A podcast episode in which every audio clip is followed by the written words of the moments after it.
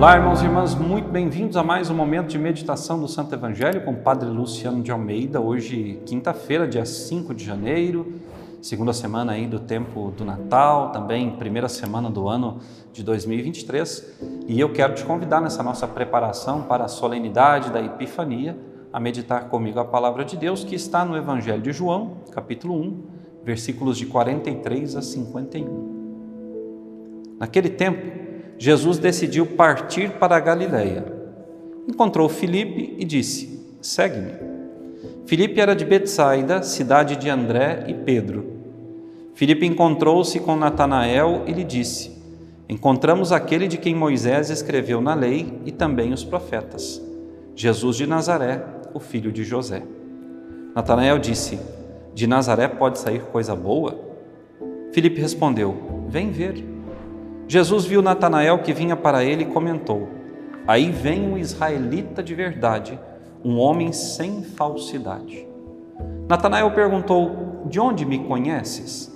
Jesus respondeu: Antes que Filipe te chamasse, enquanto estavas debaixo da figueira, eu te vi. Natanael respondeu: Rabi, tu és o filho de Deus, tu és o rei de Israel. Jesus disse: Tu crês porque te disse, eu te vi debaixo da figueira? Coisas maiores que essas verás. E Jesus continuou: Em verdade, em verdade eu vos digo: vereis o céu aberto e os anjos de Deus subindo e descendo sobre o Filho do Homem. Palavra da salvação, glória a vós, Senhor. Irmãos, vejam, Jesus já estava caminhando com Tiago e João, os irmãos filhos de Zebedeu, e com André e Pedro, que vinham de Betsaida. Moravam em Cafarnaum mas eram de Betsaida. Depois, no caminho até Cafarnaum, Jesus se encontra com Filipe e diz a Filipe: segue-me.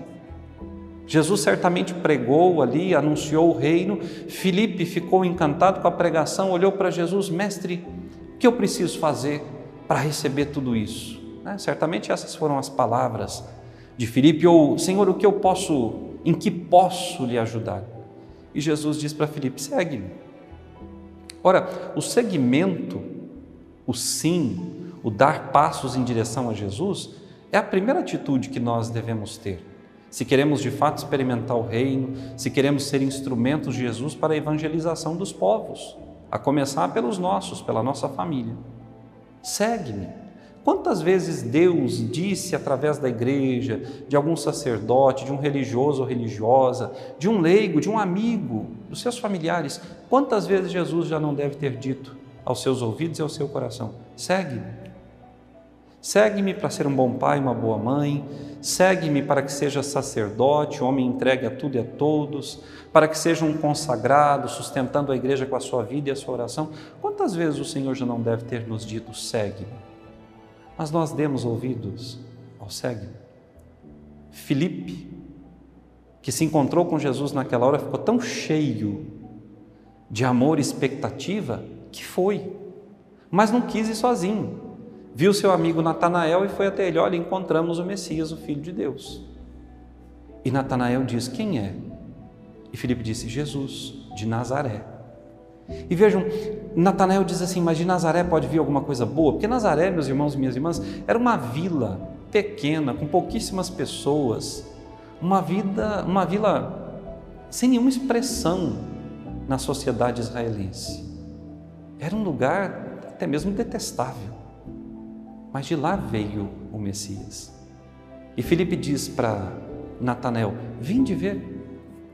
Às vezes, quando nós falamos de Deus para as pessoas, quando nós falamos da necessidade de participar da comunidade, de vir à missa, de confessar-se, as pessoas, tá, mas vale a pena isso? Por que, que eu tenho que fazer isso? E às vezes até as pessoas pensam de nós, tá, mas tu, será que presta para poder estar aí me falando sobre as coisas de Deus? Eu percebo na sua vida a ação de Deus.